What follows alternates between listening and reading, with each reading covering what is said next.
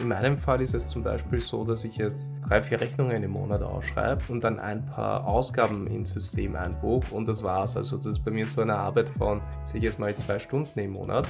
Macht es überhaupt einen Sinn, eine automatisierte Buchhaltung einzuführen? Ab wann ist das sinnvoll? Inwiefern würde mir das den Alltag erleichtern? Ob du jetzt zwei Stunden für die Buchhaltung brauchst oder vielleicht nur eineinhalb, ist vielleicht am Anfang noch egal, aber ob du dann zehn Stunden brauchst für die Buchhaltung, einfach weil es viel wird, oder nur sechs Stunden, das ist schon, finde ich, relevant. Viele werden jetzt vielleicht nicht selber ihre Steuererklärungen machen, sondern werden die Buchhaltung vorbereiten, um das dann einem Steuerberater zu geben.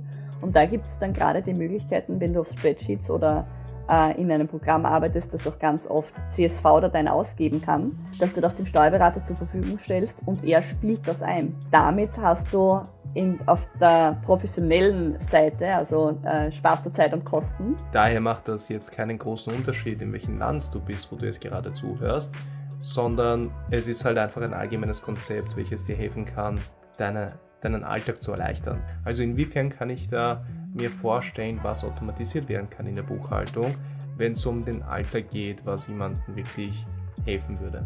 Auf Ausgangsrechnungsseite gibt es schon wahnsinnig viel, das dir, das dir da helfen kann. Eingangsrechnungsseitig, also die, sprich die Rechnungen, die reingehen, die dann bei dir eine Ausgabe darstellen. Entweder das kennst du dir mit dem Handy-App oder du hast so einen Dokumentenscanner und das geht dann durch ein, durch ein Programm durch, die quasi diese Rechnung erlesen können und auch teilweise verknüpfen können. Ähm, aber bei den Ausgaben ist tatsächlich die KI in der Vollständigkeit noch nicht so gut wie bei den Ausgangsrechnungen selbst, muss man leider sagen. Was ist so der First Step, den ich angehen kann, um meine Buchhaltung zu automatisieren? Hallo und herzlich willkommen bei der 18. Episode der Dominic List Show. In dem Podcast geht es um WordPress und Business Talks und in dieser Episode fokussieren wir uns stärker auf den Business Part und zwar auf die automatisierte Buchhaltung. Zu dem Thema unterhalten wir uns mit Raffaela Janauschek und Raffaela ist Steuerberaterin und leitet die BNA AFS. BNA AFS ist eine Steuerberatungskanzlei mit mittlerweile schon zwölf Leuten und sie haben sich auf Betriebsberatung und Digitalisierung im Rechnungswesen spezialisiert. Und was das genau bedeutet, was die Raffaele macht, wird sie uns gleich erzählen. Das Gespräch werden wir so in zwei Segmente aufteilen. Also am Anfang werden wir darüber sprechen, was die Digitalisierung in der Buchhaltung bedeutet und wie man das automatisieren kann und wie das theoretisch ausschaut. Vorteile, Nachteile, wann macht das Sinn, wann macht das keinen Sinn. Und im zweiten Teil werden wir das praktisch angehen. Wie kannst du diesen praktischen Ansatz für dein Unternehmen finden, damit eine automatisierte Buchhaltung sinnvoll ist?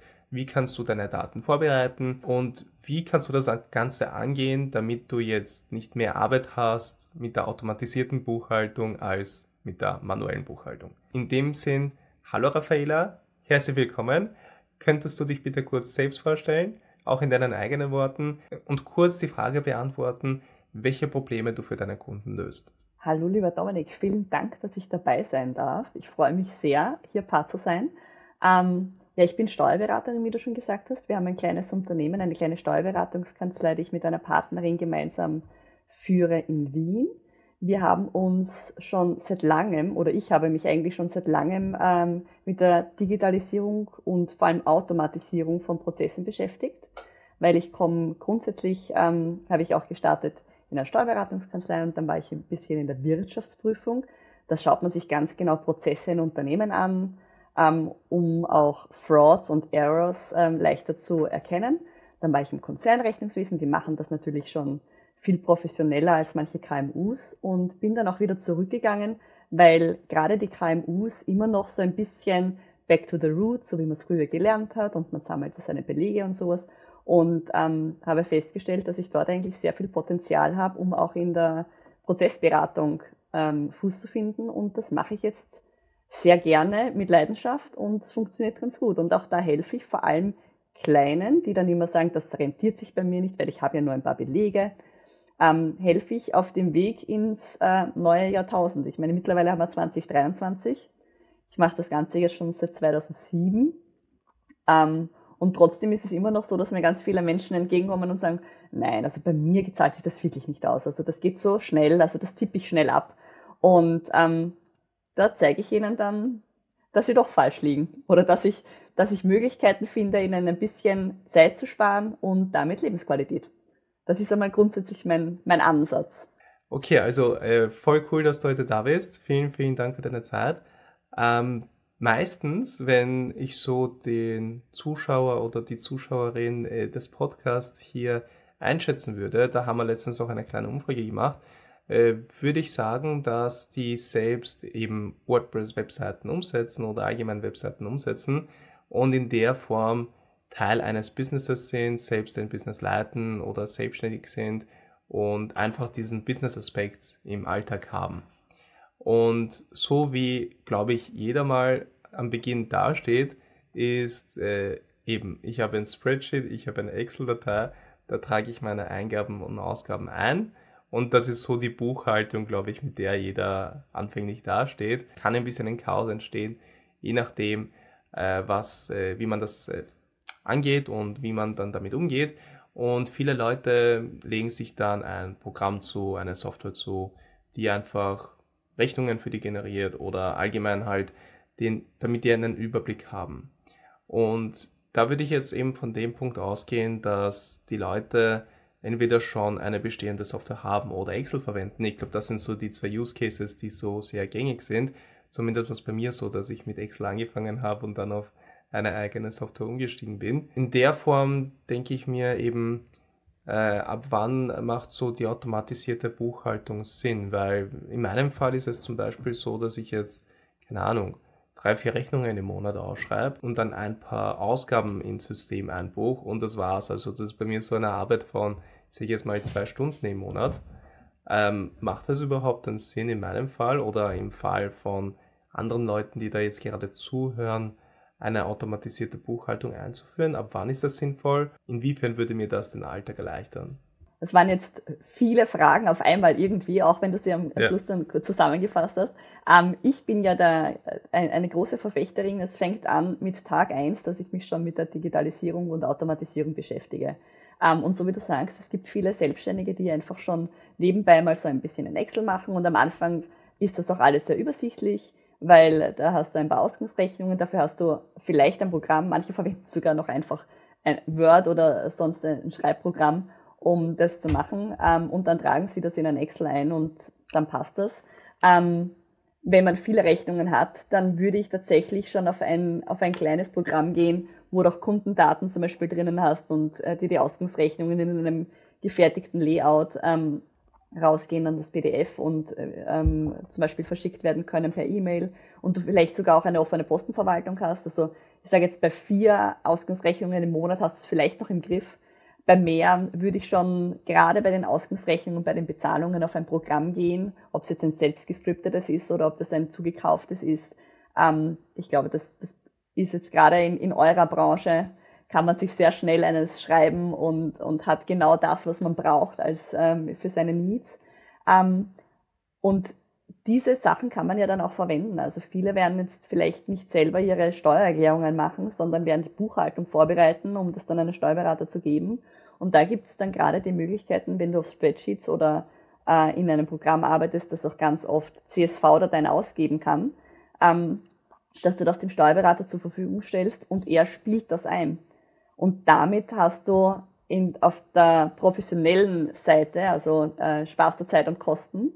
Und vielleicht jetzt nochmal kurz zurück zu, deinem, zu deiner Anfangsfrage zu gehen, ab wann zahlt sich das aus? Ähm, ich meine ab Beginn. Du kannst natürlich jetzt sagen, wenn du nur acht oder, oder bis 20 belegen, sage ich immer, zahlt sich ähm, vielleicht nicht unbedingt aus, jetzt auf ein Programm zu gehen, sondern da bist du vielleicht wirklich mit dem Tippen im, im Monat schneller. Aber es gibt ganz tolle ähm, Handy-Apps schon, wo du einen Beleg abfotografierst und der macht dir dann draußen Spreadsheet und da musst du nur noch drüber kontrollieren und sparst dir zumindest die Tipparbeit, weil ob du jetzt zwei Stunden für die Buchhaltung brauchst oder vielleicht nur eineinhalb, ist vielleicht am Anfang noch egal, aber ob du dann zehn Stunden brauchst für die Buchhaltung, einfach weil es viel wird, oder nur sechs Stunden, das ist schon, ähm, finde ich, relevant. Und manchmal ist ja auch diese Buchhaltung, ich weiß nicht, wie es bei dir so ist, meine Buchhaltung mache ich immer ganz zum Schluss weil das ist das, was ich eigentlich nicht so gerne mag. Und dann wird's viel. Und ob ich mhm. jetzt dann acht Stunden für eine Buchhaltung brauche oder vielleicht noch fünf, das macht schon einen Unterschied. Ja, es kann Dann ist die Hürde hinzugreifen nicht so hoch. Ja, es kann sehr energieraubend sein, dann alles, alle Rechnungen zusammenzusuchen, ja. alle möglichen, ähm, keine Ahnung, Ausgangs- und Eingangszahlungen hier zusammenzufassen und diese dann zu kategorisieren. Dann fehlt dir ein Online-Beleg, dann genau. musst du wieder bei genau. Amazon Business nachschauen und diese Dinge. Und das, ähm, das finde ich tatsächlich mühselig. Kurze Unterbrechung in eigener Sache, deswegen das Hemd. Und zwar geht es um die WordPress Community Gruppe. Wir haben jetzt eine Community Gruppe auf Discord und dort kannst du Antworten auf deine WordPress-Fragen finden. Du bekommst konstruktives Feedback zu deinen WordPress-Projekten und es gibt regelmäßige Sprechstunden, die ich dort hosten werde. Dort kannst du live deine Fragen stellen oder einfach teilnehmen und zuhören, welche Fragen andere Teilnehmer haben. Dort werden teilweise auch Podcast-Gäste sein, andere Experten aus der WordPress-Branche. Also da wirst du wirklich cooles Feedback bekommen und coole Antworten auf deine Fragen. Und das alles ist kostenlos. Das Einzige, was du machen musst, du musst unten auf den Link klicken. Dort kommst du zu der Seite, wo du dich anmelden kannst. Und dann bekommst du die gesamte Anleitung, wie du der Community-Gruppe beitreten kannst. Und jetzt geht's weiter mit dem Video. Na, was ich hier noch gerne erklären würde, weil die Begriffe werden, glaube ich, oft in ein bisschen verflochten verwendet. Also der Unterschied zwischen Steuerberatung und Buchhaltung. Weil in der hm, Form. Danke. Weil in der Form fokussieren wir uns auf die automatisierte, Buchhalt auf die automatisierte Buchhaltung. Aber keine Ahnung, könntest du bitte kurz die zwei Begriffe erklären, mhm. inwiefern die sich voneinander unterscheiden mhm. und das, mhm. äh, was die Unterschiede sind und auf was wir uns da jetzt fokussieren wollen in dieser Episode? Was ich vielleicht da noch kurz sagen möchte, ich bin ja Steuerberaterin, also grundsätzlich beschäftige ich mich ja mit Betriebsberatung. Das ist das, was mir Spaß macht. Also ich bin in ganz vielen Klein- und Mittelunternehmen der CFO, einfach aus Mangel an Alternativen intern und weil es eine sehr vertrauensvolle Aufgabe ist. Aber wir fokussieren uns ja heute auf Buchhaltung selbst. Und Buchhaltung hat einen wahnsinnig antiquierten und langweiligen Touch. Muss es aber nicht sein, weil eigentlich ist die Buchhaltung das, die Zahlenbasis für dein Controlling. Und Controlling klingt schon wieder cool, weil äh, damit kannst du was anfangen. Und was ich da vielleicht noch sagen möchte bei der Buchhaltung selbst, das ist ja nichts anderes, als dass wir die Einnahmen und die Aufwendungen in Kategorien ordnen. Weil man möchte zum Beispiel auf einen Blick wissen, wie viel gebe ich für Miete aus und für Telefon und wie oft gehe ich essen und was kostet mich das. Und das ist ja eigentlich Buchhaltung. Das ist das auch am Ende, was ja eigentlich den Unternehmern interessieren sollte. Wie viel nehme ich ein, wie viel gebe ich aus und wofür gebe ich es aus? Und sind da vielleicht auch Aufwendungen drinnen, die ich nicht benötige? Und am Schluss interessiert sich das Finanzamt dafür, wie viel nimmt er ein, das ist das Wichtigste, wie viel gibt er aus und wofür gibt das aus und ist es eh betrieblich? Also das Finanzamt interessiert sich vor allem darum, sind die Ausgaben, die du ansetzt, sowieso betrieblich und sind alle Einnahmen da? Aber den Unternehmer interessiert es ja, wofür gebe ich mein Geld aus? Und dafür brauche ich die Buchhaltung. Und wenn ich jetzt wieder zurückgehe, zum Beispiel in meine Spreadsheet-Lösung, ähm, da brauche ich noch gar kein, äh, kein, kein großes Programm haben, aber ich kann ja aus einem Spreadsheet zum Beispiel ganz schöne Diagramme machen. Und da kann ich mir ja dann sagen, wie viel Umsatz habe ich und dann habe ich zum Beispiel einen schönen roten Balken, das ist mein Umsatz. Und ähm, dann kann ich sagen, welche Aufwendungen habe ich und die Aufwendungen stelle ich auch im Balken dar, wenn ich das richtig kategorisiere. Und dann sehe ich zum Beispiel auf einen Blick, wo geht meine Kohle hin und ähm, wo ist sie reingekommen, weil ganz oft stehen ja Einzelunternehmer da und sagen, ich war so erfolgreich, aber ich habe keine Ahnung, wo mein Geld ist. Ja. Und dafür habe ich Buchhaltung. Und deswegen für mich lebt das ja. Ich hoffe, dass ich das auch ein bisschen über diesen Podcast transportieren kann, auch wenn meine eigene Buchhaltung, wie gesagt, immer ein bisschen hinten nach ist. Ähm, aber das ist eigentlich der Grund, warum ich auch jeden Unternehmer und jede Unternehmerin gerade zu Beginn ihrer Tätigkeit, ich möchte nicht sagen dazu dränge, weil du kennst das, ich, ich bedränge ja grundsätzlich niemanden, aber ich empfehle sehr eindringlich, dass man sich die Buchhaltung am Anfang selbst macht Einfach damit man mal weiß, wofür gibt man das Geld aus und auch ein Gespür hat, wie, wie setzen sich meine Aufwendungen zusammen und mit welchen Kunden mache ich eigentlich welchen Umsatz. Weil das ist eigentlich das, was ich in der Steuerberatung meinen Unternehmen zur Verfügung stelle. Die bekommen von mir fixfertige Controlling-Auswertungen, wo ich ihnen sage, das sind deine besten Kunden. Du hast ein sogenanntes Klumpenrisiko zum Beispiel. Du hast einen großen Kunden. Wenn dir der wegfällt, dann hast du noch drei kleine, aber mit denen kannst du nicht überleben. Ähm, und hier gibst du sehr viel Geld aus. Ähm, das ist okay, aber du musst nur bedenken, wenn dir jetzt da eine Einnahme wegfällt, dann fressen dich deine Aufwendungen zum Beispiel aus. Und das kann ich eigentlich viel besser transportieren, wenn die Unternehmerin und der, oder der Unternehmer vorher schon mal ein Gespür bekommen haben, wie das selbst funktioniert, weißt du, wie sich die Zahlen selber herleiten. Ja, und in der Form, äh, damit wir das noch kurz äh, den Unterschied darstellen, ist so Buchhaltung äh, kann man bis zu einem gewissen Grad automatisieren, weil es einfach, wie du gesagt hast, das Kategorisieren von Einnahmen und Ausgaben ist, also einfach nur Dokumentieren von Datensätzen ist. Aber Steuerberatung ist in dem Fall schwierig zu automatisieren, weil man da einfach viel Wissen braucht, viel Erfahrung braucht, damit man dann auch wirklich gut eine gute Beratung bekommt. Später mit den künstlichen Intelligenz-Tools und so weiter wird sich das vielleicht in ein paar Jahren ändern, wenn die Leute oder wenn die Maschinen von den Steuerberatern lernen und dann auch die Maschine beraten kann. Aber in der Form ist die Steuerberatung wirklich notwendig, damit man das von einer Person bekommt, die sich wirklich damit auskennt. Und im rein die Buchhaltung, wenn das jetzt kein mega großes und hochkomplexes Unternehmen ist, was jetzt äh, viele Verzweigungen und, und, und Unterunternehmen hat und so weiter, ich glaube nicht, dass da jetzt Leute dabei sind in dem Podcast, die da jetzt äh, zuhören, die so ein Unternehmen leiten. Aber ja, es ist halt eher so Buchhaltung. You never know. Das stimmt, ja. Äh, Buchhaltung ist ein guter Punkt zum Automatisieren, weil es einfach Prozesse sind und mhm. Daten sind.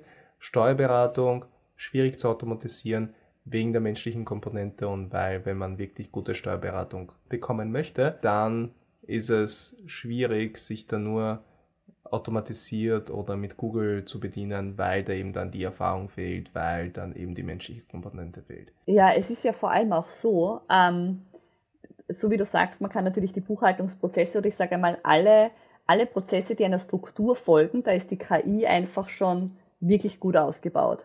Das ist auch das, was wir bei uns in, im Unternehmen verwenden. Wenn ich eine Telefonrechnung an meinen Telefonanbieter zahle, und ich dem äh, Computer beibringe, wenn hier der Telefonanbieter steht, dann ist das ein Telefonaufwand und das ist die Kategorie, die du verwendest, dann macht er das. Und zwar egal, was du bei diesem Telefonanbieter kaufst. Auch wenn du dort ein Telefon kaufst, das steuerlich anders zu behandeln ist als äh, deine Telefonkosten, deine laufenden, dann bucht er das trotzdem dorthin.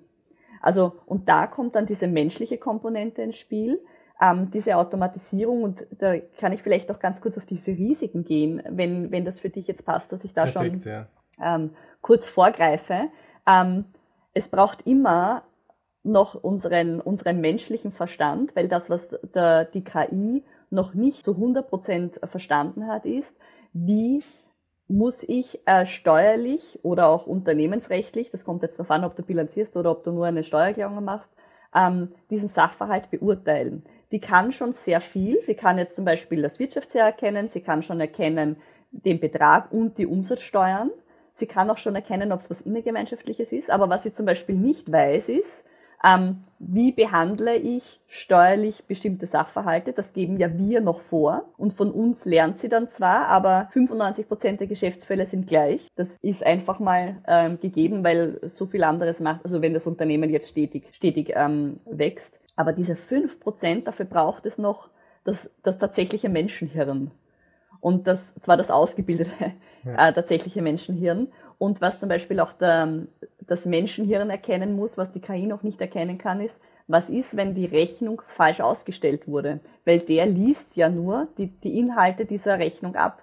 Er weiß aber zum Beispiel nicht, ist die Ware wirklich von Deutschland nach Österreich gegangen und die Rechnung dementsprechend richtig ausgestellt? Weil wenn auf der Rechnung österreichische Umsatzsteuer steht, dann ist für ihn die Ware von Österreich nach Österreich geliefert worden. Weißt du, was ich meine? Mhm. Und das ist es, warum ähm, die Steuerberatung jetzt noch länger nicht aus, ähm, aussterben wird, aber die Buchhaltung tatsächlich von der KI schon in guten Teilen übernommen wird und auch muss, weil du sonst diese Datenmenge gar nicht verarbeiten kannst. Und ja. diese Tipparbeit ist einfach so wahnsinnig zeitintensiv, nämlich sowohl für den Unternehmer als auch für den Steuerberater, ähm, das ist eigentlich nicht das, wofür wir als Unternehmer ähm, brennen, oder? Also jetzt irgendwo Daten in ein Sheet oder in ein, in eine, in ein Programm rein mhm. tippen, das ist eigentlich fast unnötig, möchte ich sagen. Ja, voll. Also es ist einfach Tipparbeit und ich glaube, das macht mhm. euch als äh, einer, Steuerber einer Steuerberatungskanzlei, glaube ich, auch mehr Spaß, wirklich zu beraten und da in die Prozesse einzugehen und wirklich den Unternehmen zu helfen, es. anstatt jetzt einfach eine Excel-Datei auszufüllen oder die Daten ins Programm eintippen. Was äh, ich genau. mir noch genau. denken könnte, dass viele Leute jetzt da sitzen und sagen so, okay, inwiefern betrifft mich das jetzt, weil viele Zuschauer und Zuschauerinnen sind aus Deutschland zum Beispiel, einige auch aus der Schweiz dadurch, dass wir uns mhm. auf die Buchhaltung konzentrieren, spielt das jetzt nicht wirklich eine große Rolle, in welchem Land du bist, weil die steuertechnischen Sachen, die länderspezifisch sind, die stecken dann meistens in der Steuerberatung. Also inwiefern musst du dann den Bescheid dann ans Finanzamt schicken und wie schaut das dann rechtlich aus, was du alles brauchst und so weiter. Aber in der Form, egal ob du jetzt in Österreich, Deutschland oder in der Schweiz sitzt, wirst du trotzdem deine Ausgaben und Einnahmen tracken müssen, irgendwo dokumentieren müssen. Und daher macht das jetzt keinen großen Unterschied, in welchem Land du bist, wo du jetzt gerade zuhörst, sondern es ist halt einfach ein allgemeines Konzept, welches dir helfen kann, deine, deinen Alltag zu erleichtern. Kannst du das von deiner Seite aus bestätigen oder habe ich das falsch verstanden? Nein, das ist äh, komplett richtig. Also ich möchte sogar sagen, es ist weltweit gibt es ähm, nicht sehr viel Unterschied ähm, bei der Aufzeichnung der Buchführung. Also es gibt natürlich unterschiedliche Bewertungen. Also ähm, da möchte ich jetzt nicht zu sehr ins Detail gehen, aber wann habe ich eine Verbindlichkeit und wann habe ich eine Rückstellung und diese Dinge.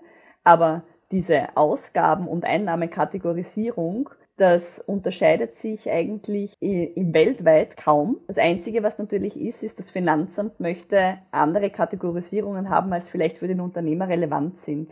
Das möchte ich jetzt schon noch sagen. Also gerade wenn ihr jetzt, ähm, wenn Zuschauerinnen und Zuschauer sagen, okay, super, jetzt gehe ich es an, jetzt mache ich mal mein Spreadsheet und jetzt mache ich einfach so Kategorisierungen und ich werde mir so eine App zulegen und werde das, ähm, werde das dort eintragen und werde mir dort mein Controlling-Tool bauen. Ich, ich bin immer ein ganz großer Fan davon, dass die Auswertung das liefern soll, das Mindestmaß liefern soll, was das Finanzamt interessiert und on top das liefern soll, was den Unternehmer interessiert.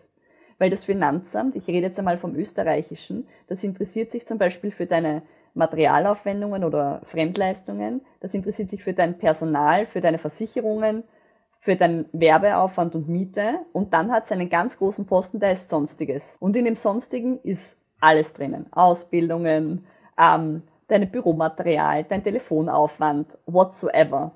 Und da ist es wichtig, finde ich, dass die Auswertungen immer dem Unternehmer dienen und nicht nur dem Finanzamt, gell? Also das möchte ich jetzt vielleicht hier noch einmal kurz sagen. Also wenn jetzt da gerade Motivation aufsteht, was ich hoffe, durch unseren Podcast, dass sich jetzt jemand da selbst sein Programm schreibt, macht es so, dass das Unternehmen von euch am besten abgebildet wird, damit ihr genau seht, was euch interessiert.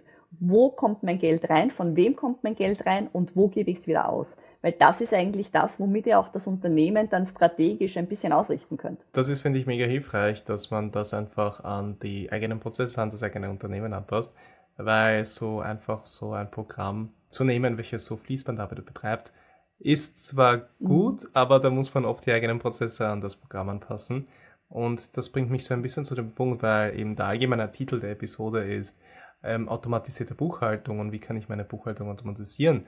Und jetzt, ähm, keine Ahnung, so wenn ich damit noch nie konfrontiert wurde mit dem Thema, stelle ich mir vor, ah, das sind irgendwelche KI-Tools oder ah, das passiert dann einfach automatisch, ich muss nichts mehr machen, sondern ein Programm greift einfach meine, meine Bankdaten ab oder was auch immer oder meine E-Mails und äh, filtert sich dann diese E-Mails mit den Rechnungen raus und so weiter oder schickt automatisiert Rechnungen aus. Was für mich zum Beispiel äh, ein, auf meine Prozesse jetzt zum Beispiel ein guter Weg ist, um etwas zu automatisieren, was ich jetzt noch nicht umgesetzt habe, aber das schon seit langer Zeit machen will. Ich äh, bin noch einfach noch nicht leider dazu gekommen, äh, ist, dass wenn ich jetzt Rechnungen ausschicke an die Kunden, dann schaue ich in meinem Programm nach, wenn das jetzt ein Kunde ist, den ich laufend betreue, also dann geht meistens die Betreuung in den zeitlichen Aufwand über, wenn es jetzt kein Projekt ist, äh, welches pauschal verrechnet wird.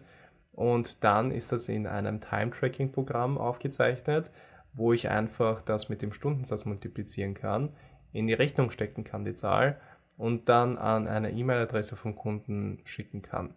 Also in der Form, was für mich einfach extrem hilfreich wäre, das zu automatisieren. Ein Prozess, der einmal im Monat passiert. Da werden die Daten vom Time-Tracking-Tool abgegriffen. Eine Rechnung wird generiert als PDF und anhand von den Daten, an den Kundendaten, die eingetragen sind im System, wird dann die Rechnung generiert und dann die E-Mail automatisiert an den Kunden geschickt. Also das ist zum Beispiel, und dann natürlich auch automatisch in das System eingetragen, wo das alles getrackt wird, also bezüglich Annahmen. Mhm. Und das wäre zumindest für mich ein sehr hilfreiches, ein sehr hilfreiches Beispiel an Automatisierung, welches dann auf mich zugeschnitten ist. Aber wenn dann jemand zum Beispiel da sitzt und sagt so, okay, was bedeutet das jetzt eigentlich für den Alltag? Wie kann mir eine automatisierte Buchhaltung helfen? Dann gibt es zum Beispiel solche Tools, wo du einfach ein Foto machst von einer Rechnung und die lesen sich dann die, das, das Foto wird dann analysiert und dann werden dann die Daten ausgewertet, damit dann das gleich in, damit du die Daten einfach nicht eintippen musst händisch, sondern damit das automatisch übernommen wird. Und kann man in Excel irgendwas automatisieren? Braucht man dazu dann ein Programm, welches diese Features hat? Also inwiefern kann ich da mir vorstellen, was automatisiert werden kann in der Buchhaltung, wenn es um den Alltag geht, was jemandem wirklich helfen würde. Also was du gut automatisieren kannst, finde ich, sind tatsächlich diese Leistungen. Also wir haben das bei uns umgesetzt. Ich, wir verwenden natürlich, äh, natürlich, unter Anführungszeichen, natürlich ein äh, standardisiertes Programm, aber bei uns werden ja auch die Honorarnoten basiert auf jeder Leistung erstellt. Und wir haben hinter jeder Leistung auch eine Kategorie. Das ist das, was ich gemeint habe, was eine Unternehmer interessiert, woher kommt eigentlich mein Geld. Wir haben Mitarbeiter, die machen zum Beispiel jetzt nur digitale Buchhaltung, dann gibt es welche, die machen Lohnverrechnung, dann gibt es Steuerberatung, Bilanzierung äh, und so weiter. Und auf Basis dessen wird ein Honorarvorschlag erstellt. Also da bin ich dann schon noch, dass ich drüber schauen möchte, weil es kann jetzt zum Beispiel Sachen geben, es passiert intern ein Fehler, das möchte ich nicht verrechnen, da möchte ich eigentlich noch overrulen können. Also ähm, da, da, bin ich vielleicht noch ein bisschen zu wenig vertrauenswürdig, aber das liegt jetzt daran, dass natürlich die Zeiten von Menschen eingegeben werden, die jetzt nicht nur ich sind, die jetzt noch nicht entscheiden können, wird was verrechnet oder nicht. Ähm, dann wird diese Honorarnote erstellt und dann wird sie tatsächlich automatisch, also dann starte ich einen Prozess und dann wird an die Rechnungsadresse, die also E-Mail-Adresse, die hinterlegt ist beim Kunden, die jeweilige Rechnung ähm, verschickt. Was lustigerweise nicht geht, ist, dass ich das Leistungsdetail äh, noch mitschicke automatisch. Das muss tatsächlich von Hand passieren. Also wenn dafür eine Lösung äh, gefunden werden kann hier in diesem Forum, wäre das großartig. Aber das nimmt natürlich schon sehr viel Arbeit weg. Und dass ich nicht meine Zeitaufzeichnungen noch irgendwie aus einem Excel und dann zusammenzählen muss und meinen Stundensatz, sondern der Stundensatz ist dann schon hinterlegt und geht, das geht raus. Also die Ausgangsrechnungen selbst sind auch in sehr einfachen Programmen relativ gut automatisiert. Auch dass du zum Beispiel schon Programme hast, wo das Layout hinterlegt ist, wo du Warengruppen oder Dienstleistungsgruppen hast, wo du zum Beispiel nur anklickst und sagst, ich möchte hier die, die, die haben, dann wird das E-Mail automatisch schon erstellt und im Hintergrund verschickt. Du kannst dann auch bei Programmen schon deine Bank einspielen lassen und die checkt dann gegen, es kommen 1900 Euro rein, da gibt es eine Rechnung mit 1900 Euro, das muss dieser Zahlungseingang sein und matchen das dann hast du quasi schon hier eine, eine Möglichkeit der Automatisierung und du musst dann nur noch die Dinge, die er nicht zuordnen kann, im Händisch helfen. Ähm, der hat sich 3% ins Konto abgezogen, obwohl das eigentlich nicht darf. Oder diese Dinge, der hat sich eine Gutschrift abgezogen, da musst du diese zwei Rechnungen zusammenzählen. Also das ähm, funktioniert eigentlich auf Ausgangsrechnungsseite, gibt schon wahnsinnig viel, dass der, dass der da helfen kann eingangsrechnungsseitig, also die, sprich die Rechnungen, die reingehen, die dann bei dir eine Ausgabe darstellen, die ähm, sind mit Tools, entweder das kennst du dir mit dem Handy-App oder du hast so einen Dokumentenscanner und das geht dann durch ein, durch ein Programm durch, die quasi diese Rechnung erlesen können und auch teilweise verknüpfen können. Ähm, aber bei den Ausgaben ist es tatsächlich die KI in der Vollständigkeit noch nicht so gut, wie bei den Ausgangsrechnungen selbst, das muss man leider sagen. Ähm, aber es wird sicher besser. Also ich glaube, in zwei Jahren ähm, hat das nochmal einen Riesensprung gemacht, wo diese Hilfsmittel einfach in der Treffsicherheit viel exakter funktionieren.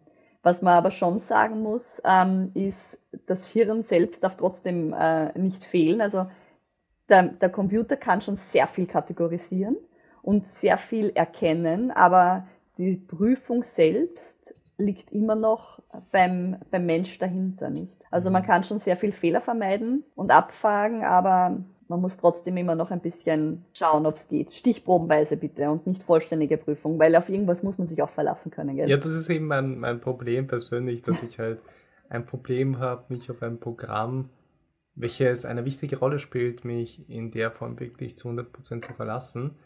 Und das kurz zusammengefasst, was du jetzt eben beschrieben hast in Bezug auf Ausgaben und Einnahmen, also diese zwei, ich sage jetzt mal, Kategorien, die man automatisieren könnte, also bezüglich Ausgangsrechnungen, also die Einnahmen, die man dann bekommt, die äh, kann man insofern leichter automatisieren, weil es vom System einheitlich generiert wird und behandelt wird. Deswegen gibt es auch eine genau. Struktur, die bei jeder Rechnung gleich ist und die man auch gleich behandeln kann. Das Problem bei den Rechnungen, bei den Ausgaben, die man hat, wo man dann einfach Rechnungen bekommt, ist, dass jedes System einfach andere Rechnungen ausstellt. Also die sind dann anders gestaltet. Manchmal ist das Datum da oben, manchmal ist dann mhm. die Rechnungsnummer da unten und die Bankdaten, die verschwinden dann irgendwo auf der nächsten Seite und solche Sachen. Und da habe ich oft das Problem, dass wenn du zum Beispiel Lizenzen kaufst von Programmen oder, keine Ahnung, das äh, richtig extreme Beispiel ist zum Beispiel Einnahmen von, das wäre jetzt eine Einnahme, aber wo die Rechnung jetzt von einem anderen System generiert wird, ist zum Beispiel bei Affiliate-Einnahmen, wo teilweise die Rechnungen oder wenn man das Rechnung nennen kann, halt nicht mal äh, rechtskonform erstellt wird oder das äh, hast dann oft bei diesen Lizenzen aus dem von einigen Programmen, die aus den USA kommen, dass die einfach äh, mit Mehrwertsteuer sich nicht viel beschäftigen, die schreiben das auch gar nicht dazu und solche Sachen. Und dann kann es natürlich mhm. sein in solchen Edge Cases, dass äh, das Programm dann diese Daten nicht hat, diese Daten nicht findet und dann sind diese Daten auch nicht im System, was natürlich nicht so ideal ist. Deswegen ist von meiner Seite aus das Vertrauen jetzt noch nicht so da für diese Tools, die da jetzt automatisch ein Bild erkennen würden und dann die Daten rauslesen könnten. Außer, ich, ja. Darf ich da kurz einhaken? Ja, bitte, ja. Ich finde das lustig, dass diese, diese Gedanken von dir kommen, weil jetzt sage ich mal, ich müsste ja eigentlich diese Gedanken eher haben, aber das, du sprichst genau von diesen 5%, mhm. die dann dieses Misstrauen gegenüber dem Computer machen. Aber solltest du nicht eigentlich daran arbeiten, diese KI zu verbessern? Äh, und, auch, und, und auch unsere Zuseherinnen und Zuseher. Also zugegeben, zugegebenermaßen bin ich jetzt kein, kein KI-Developer, deswegen bin ich da jetzt nicht so stark in dem Thema. Du bist da raus, okay. Genau, ich nehme ich nehm mich da einfach raus. Äh, es ist halt einfach nur auf Basis von den, äh, also auf dem, was, auf was ich das jetzt basiere, ist einfach auf den Projekten, die ich jetzt schon umsetzen konnte. Da wollten Kunden halt sehr viele Sachen automatisieren, was zum Beispiel oft vorkommt, ist, hey, wie kann man das automatisieren, dass das Spam automatisch rausgefiltert wird, also diese unnötigen Werbungen und die richtigen E-Mails durchkommen. Und das ist so, da gibt es schon fertige Bots und Tools, die dir das überprüfen, ob es ein Spam, eine Spam-E-Mail ist oder nicht. Aber zu 100% können die Tools dann das auch nicht sagen, weil teilweise werden dann die realen und wichtigen E-Mails als Spam kategorisiert und manchmal kommt eine Werbung durch, die sich ausgibt, als wäre das eine ganz normale legitime E-Mail. Deswegen ist eine hundertprozentige Automatisierung in manchen Fällen einfach schon fast unmöglich, außer wir werden in der Zukunft solche Machine Learning äh, Tools oder äh, Modelle irgendwie äh, bekommen, die man dann verwenden können, wo es wirklich schon sehr gut ist, äh, also die Erkennung von den Ganzen. Aber dann kann ich mir auch vorstellen, dass die Leute, die die Spams verschicken, auch insofern kreativer werden, um diese Systeme zu umgehen. Deswegen bin ich oft mit dem Fall konfrontiert, dass man, auch wenn es einfach so etwas Banales ist, wie Spam zu erkennen, äh, kann man das auch oft nicht so 100% ähm, automatisieren. Deswegen gehe ich dann auch bei anderen Systemen ein bisschen skeptischer vor und äh, gehe dann von dem Worst-Case-Szenario aus, damit ich dann einfach das Risiko, so gut es geht, minimieren kann. Deswegen war das so mein. Das ist auch der Sinn von übrigens Prozessmanagement. Also da bin ich voll bei dir. Ähm, und es ist ja auch immer so, der Computer soll uns ja so gut wie möglich unterstützen. Er wird uns nie, und jetzt bin ich sehr vorsichtig, weil wer weiß, was wir in zwei Jahren dann nochmal sagen, wenn wir vielleicht sowas wiederholen. Aber er wird uns nie zu 100% unterstützen können weil eine Restverantwortung bleibt ja deswegen trotzdem noch bei uns. Und genau solche Dinge wie die Rechnung wurde nicht richtig ausgestellt, das kann, das kategorisiert er uns dann schon und er sagt, das ist eine Rechnung, die nicht richtig ausgestellt wurde. Zumindest gibt er uns die dann aus und wir müssen dann entscheiden, was tun wir damit. Also diese Entscheidungen abnehmen, das wird uns der Computer nie zu 100% können. Äh, das traue ich mich jetzt zu 100% sagen. Aber diese 95%, wo du nicht mehr hingreifen musst, das ist ja dein Zeitvorteil. Weil dann sparst du dir, wenn du dir da eine Stunde Zeit sparst pro Monat, oder vielleicht dann irgendwann mal acht Stunden, je nachdem, wie, wie, wie das Business gerade wächst, dann musst du acht Stunden nicht hingreifen und dann wirst du Stichproben machen müssen. Und jetzt, ähm, ohne dir zu nahe treten zu wollen, aber Menschen machen auch manchmal Fehler. Klar, klar, ja. Und Nein, die Menschen außer, sind fehlerfrei. Außer wir zwei. ja, also Anwesende ausgenommen, gell? Ähm, aber ähm, jetzt ist immer die Frage, was ist dir lieber, wer den Fehler macht? Und du wirst mit Stichproben und wenn du die Prozesse so aufsetzt, dass du immer wieder quasi Feedback-Schleifen eingibst, nämlich auch ähm, wenn der Computer an der Arbeit ist, wenn du, wenn du die Prozesse so aufsetzt, dass du auf Fehler draufkommen kannst und zwar in schneller, äh, schnell und hoffentlich auch vollständig, dann, dann ist es gut. Wenn du die Prozesse dann lasch hältst und du denkst, okay, das, ich habe das dem Computer einmal gesagt, der wird das schon richtig machen und du schaust nie wieder hin, dann bin ich bei dir, dann vertraue ich auch nicht. Ja. Aber ob jetzt, ähm, wenn wir uns jetzt zum Beispiel vorstellen, ein Mensch gibt das ein und auch der ist nicht fehlerfrei und kategorisiert das falsch, ist das dann ein anderer Fehler oder ein besserer Fehler, als den, den der Computer macht, gell? Ähm, und wie viel Freizeit hast du dir geschaffen, indem du dem Computer sagst, mach das mal für mich? Das stimmt, ja. Und meine Währung ist immer Freizeit. Mhm. Also Geld sparen ähm, und Zeit sparen. In dem Fall nämlich. Ja, das ist ein guter Ansatz. Da werde ich mir mal ein paar Gedanken über das machen müssen. Bevor wir dann so mehr in den Praxisteil eintauchen, damit wir jetzt nicht so ganz theoretisieren und sagen, hey, theoretisch wird das gut, theoretisch wird das gut, sondern damit die Leute auch wirklich praktische Ansätze haben, wie die mit einer automatisierten Buchhaltung starten können, ist mir noch ein Punkt eingefallen und zwar die DSGVO. Wenn ich jetzt zum Beispiel mir überhaupt keine Gedanken darüber mache und irgendeinen Online-Service verwende, welches keine Ahnung wo gehostet wird, keine Ahnung wer auf diese Daten Zugriff hat. Und wenn ich jetzt auch diese Tools verwende, die mir einfach das Bild scannen oder die Rechnung fotografieren, also ich mache ein Foto der Rechnung, dann wird das, äh, das Bild gescannt von irgendeinem Programm, dann werden die Daten ja auch irgendwo hingeschickt. Das heißt, theoretisch hat irgendwer im Hintergrund, irgendein Unternehmen dann ziemlich viele Daten über meine Buchhaltung und über die Kontaktdaten meiner Kunden und so weiter. Ist das etwas, was ich wirklich bedenken sollte? Ich glaube schon, aber kann man das überhaupt bedenken? Weil dann sind ja die meisten Tools, die jetzt online irgendwie verfügbar sind, ja hinfällig, oder? Ja, ich gebe dir vollkommen recht. Also wir hatten natürlich, wie das mit der DSGVO aufkam, auch ähm, ganz viel in Gesprächen mit unseren Klienten. Ähm, wir verwenden selber für uns in-house einen eigenen Server, wo Klienten über einen sicheren Zugang Daten hochladen können und wo wir wissen, dass diese Daten nicht außerhalb Österreichs gespeichert werden. Ähm, es lustigerweise ist die Awareness dafür nimmt gerade massiv ab. Also das, das Gefühl habe ich, weil äh, dann einfach, äh, wir bekommen jetzt ganz oft so, äh, wir brauchen noch hier den und den Beleg. Ja, bitte, hier hast du mal per E-Mail, hier hast du einen äh, Dropbox-Link, hier hast du einen WeTransfer-Link.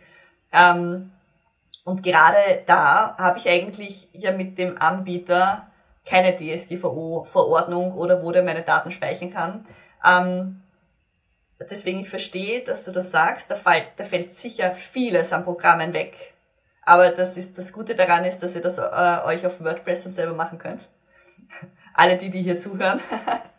ähm, oder ihr ein Tool shared, ähm, wie auch immer. Ähm, aber tatsächlich ist das etwas, das wir für unsere Daten, die wir selbst produzieren, natürlich ganz streng nehmen, aber im KMU-Bereich eigentlich fast schon Sorglosigkeit mittlerweile herrscht, ja. Ja, das ist dann immer so äh, lustig, finde ich, wie viele Leute sich um die personenbezogenen Daten halt mhm. halt wirklich gut kümmern und dann verwende ich einfach für die Buchhaltung Dropbox oder so. Also das ist es. Da bin ich jetzt da bin ich jetzt nicht ausgeschlossen. Also ich glaube, mit einem Google Sheet im Google Drive oder sowas habe ich dann äh, auch selbst angefangen, weil es einfach sicherer ist als, hey, meine Festplatte äh, wird einfach, keine mhm. Ahnung, stürzt ab, kann nicht mehr zugreifen. Und okay, dann ist die ganze Buchhaltung halt weg. Deswegen muss ich es dann irgendwie äh, neu aufbereiten und das Ganze und das ist dann natürlich sehr mühsam. Deswegen mh, mm, automatisch halt dieser Gedanke, hey, vielleicht kann ich das in der Cloud speichern und dann ist es safe. Aber ja, die DSGVO, die spielt da, glaube ich, eine wichtige Rolle, womit ich dann auch oft ein Problem habe, den ganzen KI-Tools und so weiter, weil auch wenn du jetzt zum Beispiel ChatGPT verwendest, um eine Frage zu stellen, ist jetzt vielleicht ein bisschen ein äh, abschweifendes Thema, wenn du da irgendwie Firmendaten verwendest und an ChatGPT schickst, die lernt halt mit diesen Daten mit. Deswegen hat, glaube ich, Amazon, bei Amazon war das, glaube ich, der Fall, wo Mitarbeiter ChatGPT verwendet haben und dann war plötzlich interne Informationen von Amazon durch. ChatGPT abgreifbar und dann haben die ein, Verbot halt erstellt, dass das firmenintern nicht verwendet werden kann.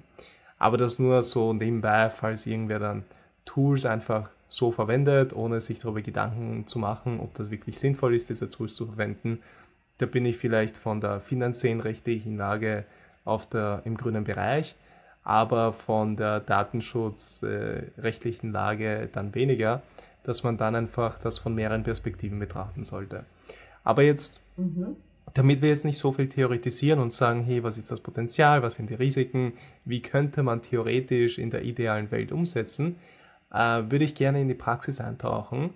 Und zwar gehen wir mal davon aus, dass jemand sich ein, keine Ahnung, ein Excel erstellt halt. Also ich bin jetzt ein Einzelunternehmer, ich äh, verwende noch kein Programm, ich habe einfach ein Excel-Programm, wäre dann wahrscheinlich der nächste Step, irgendein Programm zu verwenden. DSG, die DSGVO-Sache lassen wir mal beiseite, da wollte ich einfach nur ein bisschen Awareness schaffen. Aber ja, die gängigsten Use Cases werden wahrscheinlich sein, okay, ich habe ein Excel oder ich habe irgendein Programm, welches ich verwende. Was ist so der First Step, den ich angehen kann, um meine Buchhaltung zu, zu automatisieren? Ähm, und du meinst jetzt, dass die Buchhaltung noch in-house automatisiert wird oder schon mit einem Steuerberater gemeinsam? Weißt du, weil ganz oft ist es ja mal so, dass man was vorbereitet mhm. und der Steuerberater verarbeitet es. Ist das ähm, also in dem Fall, dass die Buchhaltung in-house passiert mhm. und dann können wir noch auf den Fall eingehen, äh, in welcher Form kann man das automatisieren, wenn zum Beispiel die Buchhaltung beim bei der Steuerberatung automatisiert wird und inwiefern kann man dann die Daten zum Beispiel aufbereiten, damit das möglich ist. Mhm, okay, kenne mich aus. Also wenn ich jetzt davon ausgehe, zu mir kommt ein Einzelunternehmer, der hat jetzt schon ein, ein super Spreadsheet gemacht und er hat das schon ein bisschen kategorisiert, dann ist die Frage, wie kann er jetzt in die Automatisierung gehen? Also bis jetzt hat er das händisch eingegeben und ähm, da empfehle ich immer ganz oft beim Einnahmen-Ausgabenrechner, das sind quasi die, die ein bisschen kleiner sind und bei denen ähm, eigentlich auf dem Bankkonto sich alles abspielt. Das ist so der Regelfall.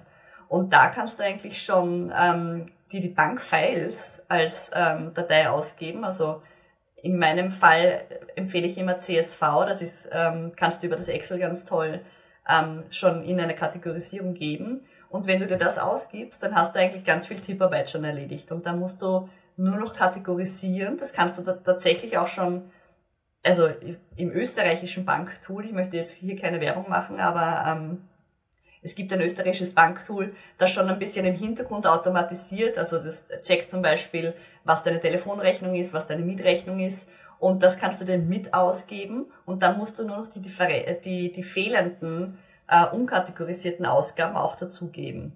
Und damit kannst du schon ganz gut starten. Also ähm, wenn ganz viel über unbaren Geldverkehr, also ist gleich Bank, passiert, ist das eigentlich das Erste, mit dem ich starten würde, dass Einnahmen und Ausgaben über die Bank zugeordnet werden und gar nicht händisch erfasst werden. Und da kannst du dir sicher massig an Zeit sparen. Das ist das, was man sich eigentlich gar nicht überlegt, wenn man immer den quasi den eingebenden Weg nimmt und gar nicht etwas zur Verfügung gestellt, das einfach aussortiert.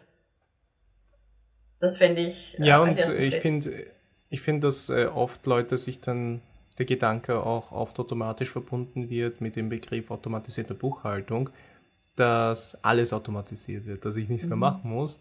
Aber es spart ja auch auf jeden Fall Zeit und Geld, dann Teilbereiche zu automatisieren. Genau. In dem Fall war das jetzt die Verbindung zu der Bank dass das automatisch ausgelesen wird, dass ich das jetzt nicht selbst copy-pasten muss, aber dann selbst zum Beispiel kategorisiere oder selbst unterteile und selbst dann noch kontrolliere, ob eh die Mehrwertsteuer überall korrekt dabei ist und so weiter. Genau. Oder ob eh alle Belege dabei sind und das Ganze. Genau. Und nämlich auch, ähm, ich sage jetzt mal, die, die meisten zahlen, glaube ich, heutzutage mit der, mit der Bank oder mit Apple Pay oder Google Pay, was ja dann auch ähm, über, die, über die Bank abge, abgebildet wird oder Kreditkarte, ähm, dass jetzt diese wenigen Barbelege, die es da noch gibt, die würde ich einfach wirklich dann noch mit händisch erfassen. Und das können normalerweise nicht mehr als zehn pro Monat sein. Also ich kenne niemanden.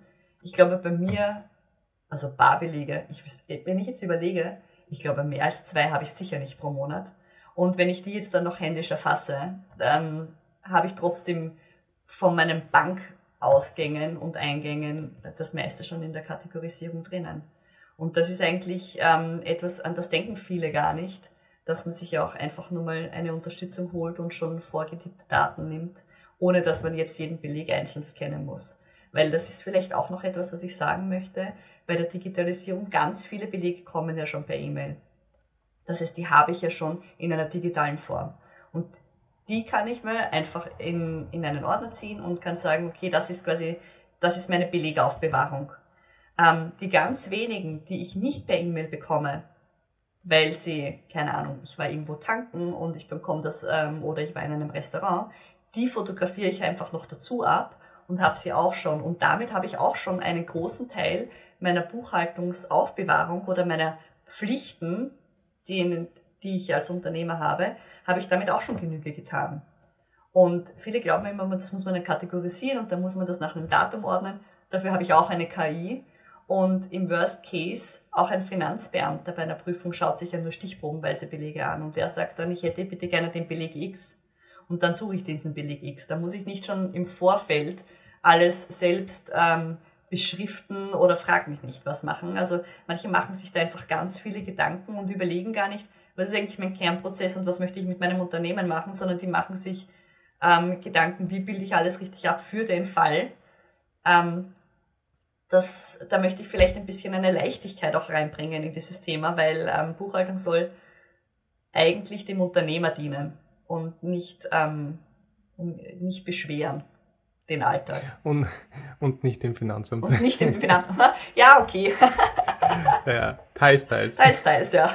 Ähm, das heißt, um das äh, zusammenzufassen, wenn ich jetzt die Buchhaltung im Excel mache, wo ich dann eben sehr äh, sehr viele Daten einfach händisch bearbeiten kann oder alle Daten händisch bearbeiten kann, hilft mir das extrem viel, wenn ich zum Beispiel sage, hey, äh, ich finde mir ein Programm, welches ich oder ich exportiere mir die Daten von meinem Firmenkonto als CSV, mhm. dann habe ich automatisch schon, äh, ich weiß nicht, ob das in der, beim, beim Bankauszug da noch dabei ist, ob äh, eben das Rechnungsdatum und das Zahlungsdatum, damit man das trennen kann. Aber brauchst du nicht. nicht. Du brauchst nur das Zahlungsdatum. Okay, okay perfekt. Ah, schau, dass wir darüber reden. ja, dann habe ich das Zahlungsdatum, mhm. dann habe ich den, äh, die Referenz, wo meistens dann die Rechnungsnummer dabei ist. Mhm. Dann habe ich die, den Namen der Person, die es überwiesen hat oder die Firma und eigentlich und den Betrag. Mhm. Eigentlich das, was mir da noch fehlt, ist, wie wurde diese Rechnung dann mit der Mehrwertsteuer, äh, genau. wie, wie, welche Mehrwertsteuer gilt mhm. da? Weil da habe ich ja nur den Bruttobetrag auf der Bank mhm. und nicht den Nettobetrag. Mhm. Und das ist das, was mir noch fehlt. Aber wenn ich dann diese Daten als CSV habe, kann ich dir, kann ich die Daten dann ins Excel importieren. Mhm. So händisch, sage ich jetzt mal, kategorisieren, die Daten ergänzen, die mir fehlen. Und dann ist es erledigt, so auf die Art. Also in dem Fall spart es mir die ganzen Einnahmen und Ausgaben aufzusuchen, mhm. rüber zu kopieren und einfach diese händische Tipparbeit. Was, Darf ich da vielleicht ja? noch ganz kurz einhaken, weil du vorher gesagt hast, es fehlt Bitte. dann die Mehrwertsteuer. Ähm, jetzt haben wir zwei Themen. Entweder du hast überhaupt keine, weil du Kleinunternehmer bist und mhm. sowas gibt es zum Beispiel auch in Deutschland, ähm, dann brauchst du das nicht.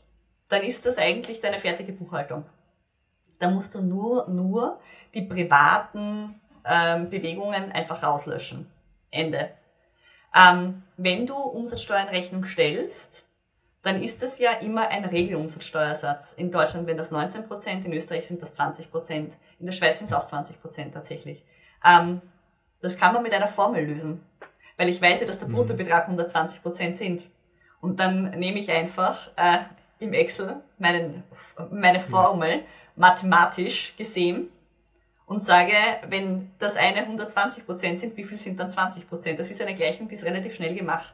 Und auch da bin ich dann wieder dabei, das, das ziehe ich einfach über alles runter und nehme mir nur die Dinge raus, die quasi anders sind. Wie eine Restaurantrechnung, wie vielleicht eine Rechnung von Amazon, weil das innergemeinschaftliche Sachen sind, diese Dinge. Weißt du? Und dann habe ich trotzdem 90% schon richtig in meinem Excel drinnen und kann damit äh, schon meine Umsatzsteuervoranmeldungen machen. Und diese 20 Prozent, da muss ich halt selber hingreifen. Genau, und mit den Excel-Formeln kann man dann auch andere Sachen machen, wie mhm. äh, Spalten summieren, damit man dann eine Bilanz hat und mhm. all diese Sachen.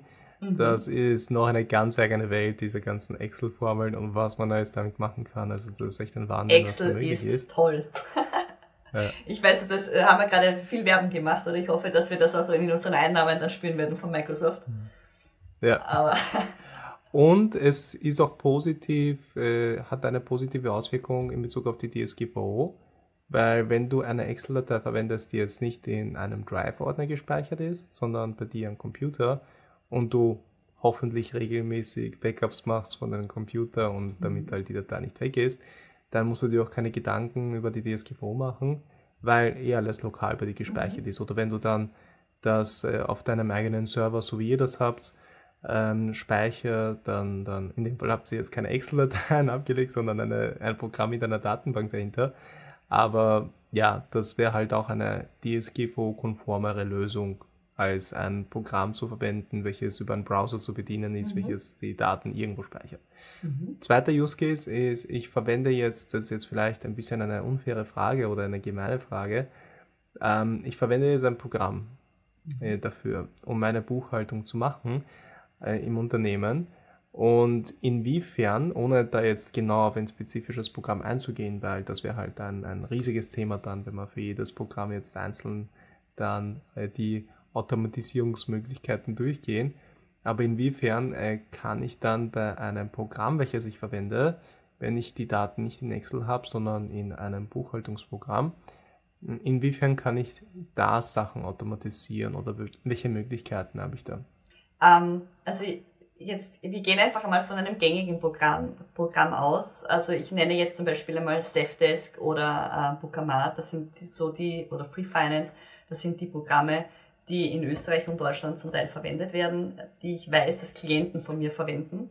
Ähm, was du ganz oft machen kannst, ist, dass du deine Bank, PayPal, Visa, was auch immer, Kreditkartenabrechnungen anhängst, indem die entweder direkt zugreifen drauf, also quasi du hast deine Login-Daten dahinter und gibst sie jedes Mal halt mit deiner, mit deiner äh, Identity frei oder dass du CSV-Dateien abspeicherst in regelmäßigen Abständen und die auf diese CSV-Datei oder CAMP-Datei oder MT49-Dateien, also das sind so standardisierte Dateien einfach, die bankenübergreifend immer downloadbar sind, ähm, dass du die an einem Ort speicherst und das Programm speichert einfach, ähm, greift immer darauf zu und holt sich das als Schnittstelle. Was du dann hast, ist dasselbe, was wir jetzt gerade im Excel gesagt haben. Du hast dann eine Liste an allen Ein- und Ausgaben, die auf deiner Bank passieren und die werden einfach dann schon ein bisschen kategorisiert und im besten Fall sogar zu Rechnungen, die du vorher erstellt hast, zum Beispiel zugewiesen, dass du eine offene Postenverwaltung hast, dass du einfach weißt, welcher Kunde hat dir gezahlt und welcher nicht. Ähm, dass diese Möglichkeit besteht schon bei relativ vielen Programmen. Was es auch gibt, ist, dass du OCR-Scans oder PDF-Scans hast, dass du ähm, Dateien hochladen kannst und die dir einfach schon ein bisschen einen Buchungssatz erstellen, sage ich mal dazu. Also dass sie dir das, was wir vorher gesagt haben, ein, ein Datum erlesen, einen Betrag erlesen, einen Umsatzsteuersatz erlesen und ähm, diesen Aufwand auch einer Kategorie zuordnen. Das funktioniert auch schon ganz gut. Ähm, und Ausgangsrechnungen erstellen mit deinen Kundenstammdaten natürlich auch. Also das ist, manchmal ist es noch recht viel auch zu Fuß gehen, weil äh, die Automatisierung gerade in diesen kleineren Programmen sie sagen zwar immer, sie helfen dir und sie machen dir das dann automatisch, aber dann stehen sie wieder da und sagen, okay, jetzt bin ich bis hierher gekommen, hilfst du mir bitte noch den letzten Schritt zu gehen? Und dann musst du quasi jede Rechnung freigeben. Das ist ähm, bei 50 Rechnungen im Monat okay. Ähm, Wenn es mehr ist, kann es schon unlustig werden, nicht? Also das, ähm, da funktioniert dieses du kannst dich auf mich hundertprozentig verlassen, soweit ich weiß noch nicht.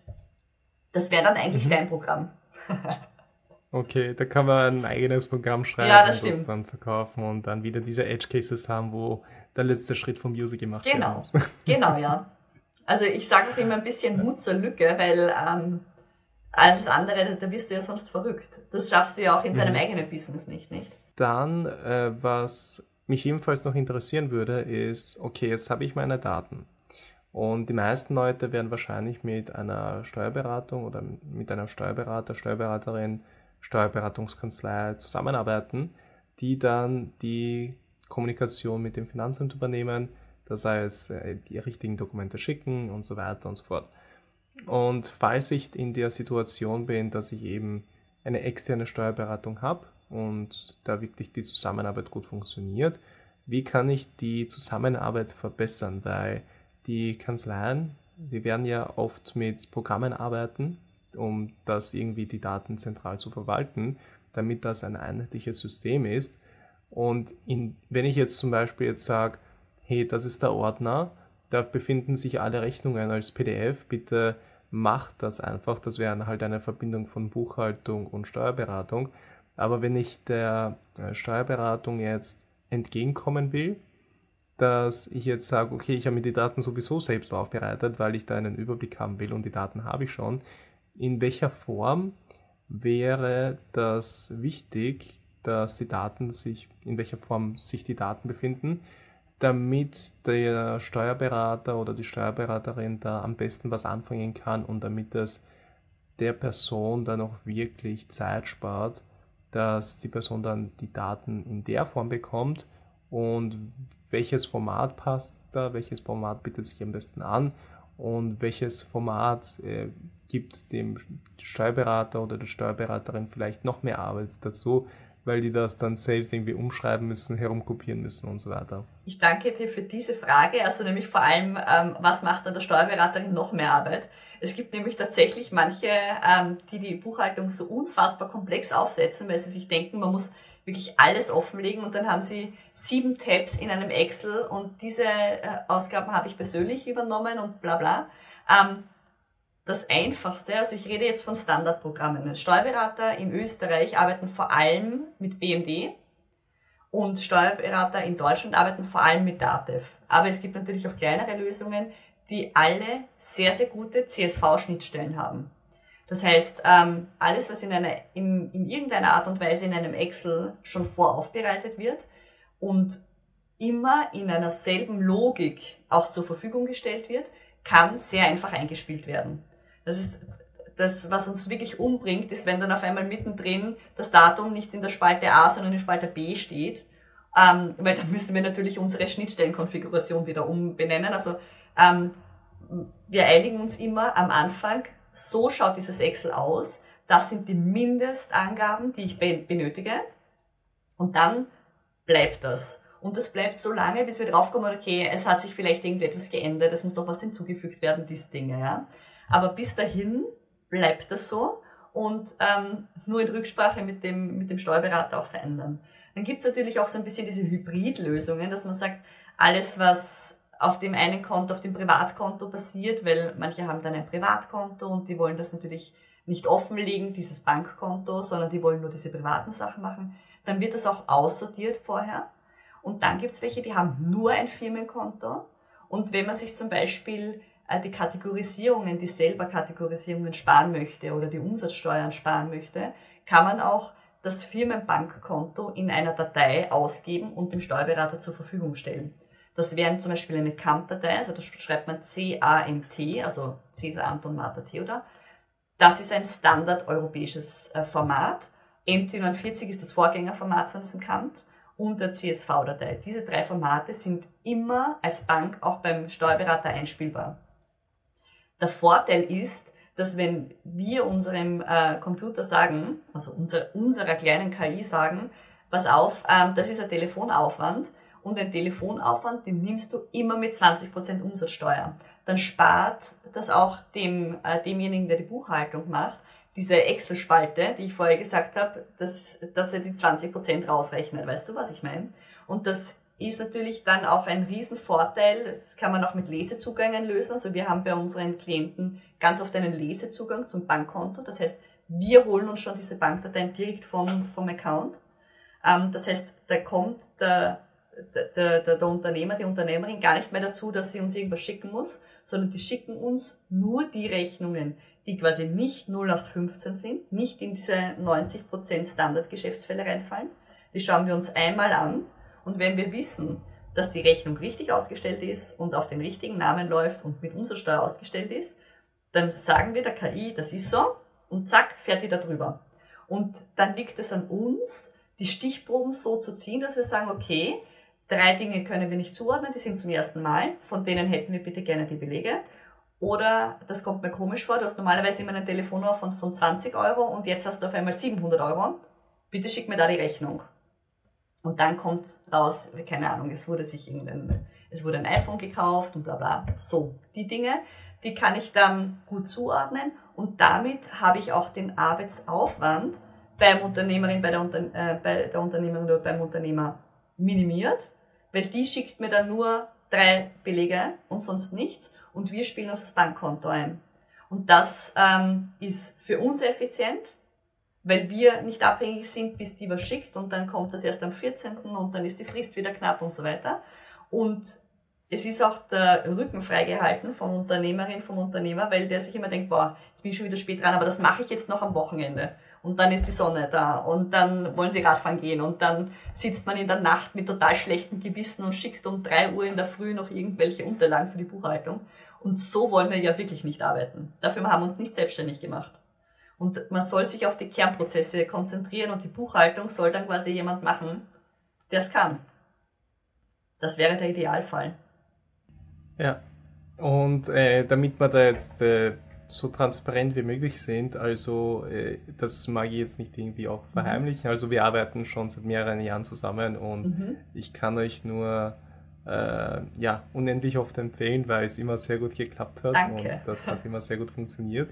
Und wir haben uns dann auf so eine Zusammenarbeit geeinigt, dass ich euch das einfach als CSV-Datei schicke. Da mhm. haben wir uns, wie du sagst, auf ein Format geeinigt. Mhm. Und dann schicke ich euch das immer so, dass die Einnahmen in einer CSV-Datei sind und die Ausgaben in anderer CSV-Datei. Mhm. Ist das äh, richtig, so diese Vorgehensweise? Weil ich stelle mir da noch vor, dass wenn das Programm alles so in einer Wurst hat, ist es teilweise auch schwierig äh, herauszufinden, war das jetzt eine Einnahme oder eine Ausgabe oder kann es dann noch zur Verwechslung kommen oder sind die Programme dann auch intelligent genug, das zu erkennen oder ist dann, wenn jemand die Dateien für den eigenen Steuerberater vorbereiten möchte, ist das eine gute Idee, das in zwei Dateien zu trennen oder in einer Datei zu vereinen? Gut, dass wir darüber reden, nämlich hier in diesem Podcast und nicht schon vorher.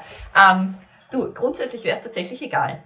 Ähm, aber es, es ist ähm, für uns zur Prüfung leichter, weil was wir ja immer prüfen, ist die Vollständigkeit. Und das, was wir dann machen, ist, wir spielen quasi dein Einnahmensheet ein, ziehen eine Summe im Excel und schauen, ob das bei, bei uns im Programm dieselben Einnahmen sind. Und damit wissen wir, das ist einmal vollständig. Und bei den Ausgaben machen wir dasselbe. Ähm, aber du könntest es uns tatsächlich auch in einer Datei schicken, weil wir sind ja diejenigen, die dem, ähm, die dem Computer eine Regel vorgegeben haben, wie er mit einer Zeile, die so und so aufgebaut ist, umgehen soll. Und ähm, da ist es ihm eigentlich egal, aus welcher Excel er das zieht, weil diese Regel ist immer dieselbe.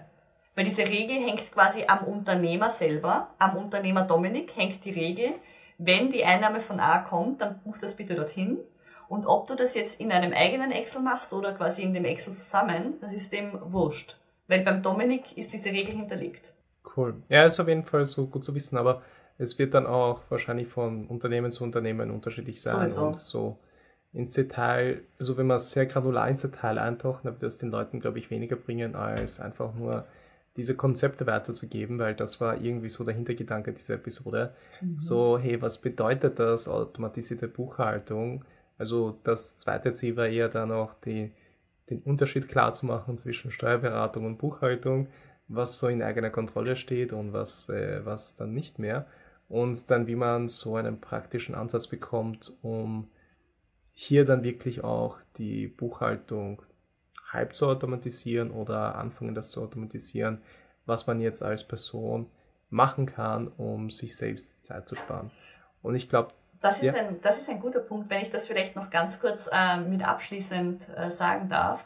Diese Buchhaltung, dieses Buchhaltungsthema an sich ist ja immer so ein bisschen ein Stiefkind im Unternehmen. Ich behaupte das jetzt einfach, weil die Unternehmerinnen und Unternehmer, die zu mir kommen, die haben genau dieses Problem, dass Buchhaltung eigentlich super mühsam ist. Es hat auch immer diesen Touch und es wird immer so konnotiert.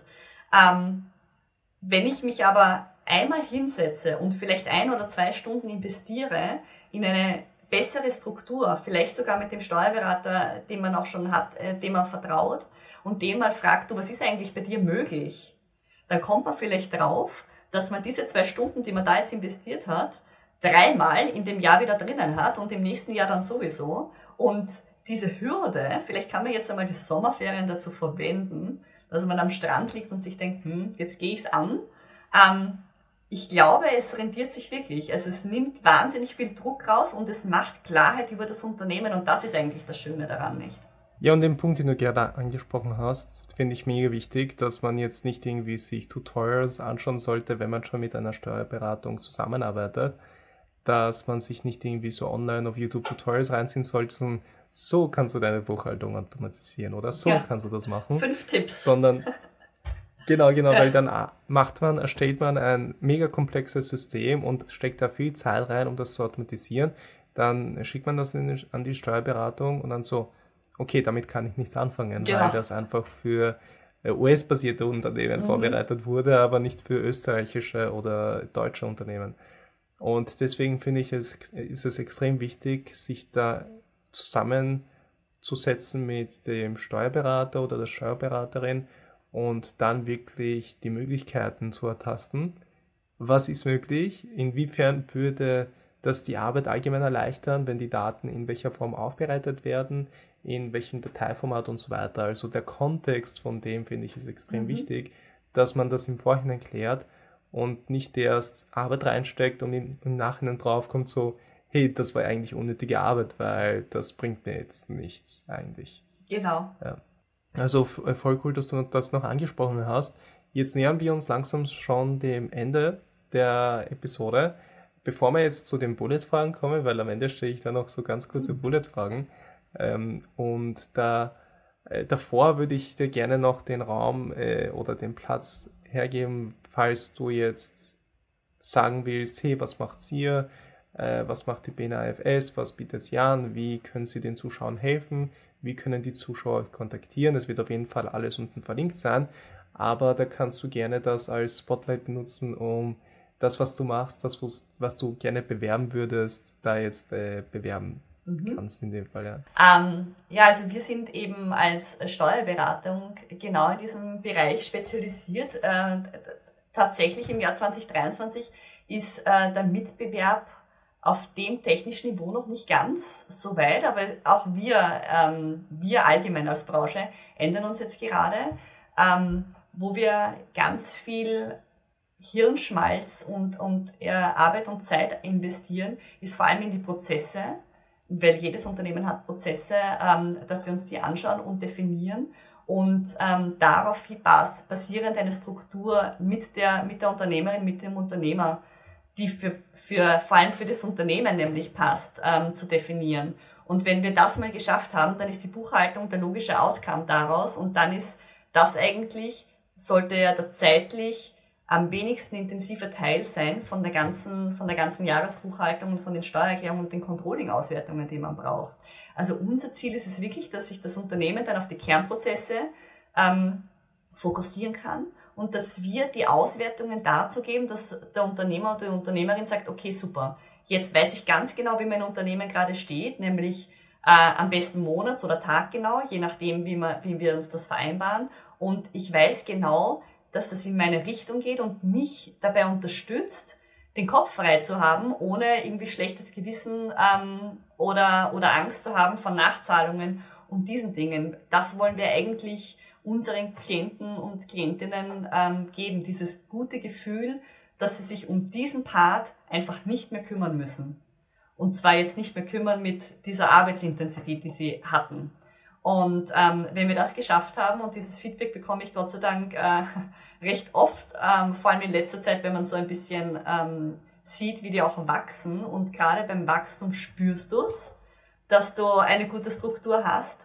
Dann, dann gibt es auch für uns äh, ein unfassbar schönes Gefühl, dass wir der Partner sein dürfen. Und so sehen wir uns und freuen uns, ähm, wenn wir Unternehmen beim Wachsen helfen und zuschauen dürfen und mit dabei sind. Cool, also von meiner Seite war die Zusammenarbeit immer reibungslos, kann ich nur empfehlen.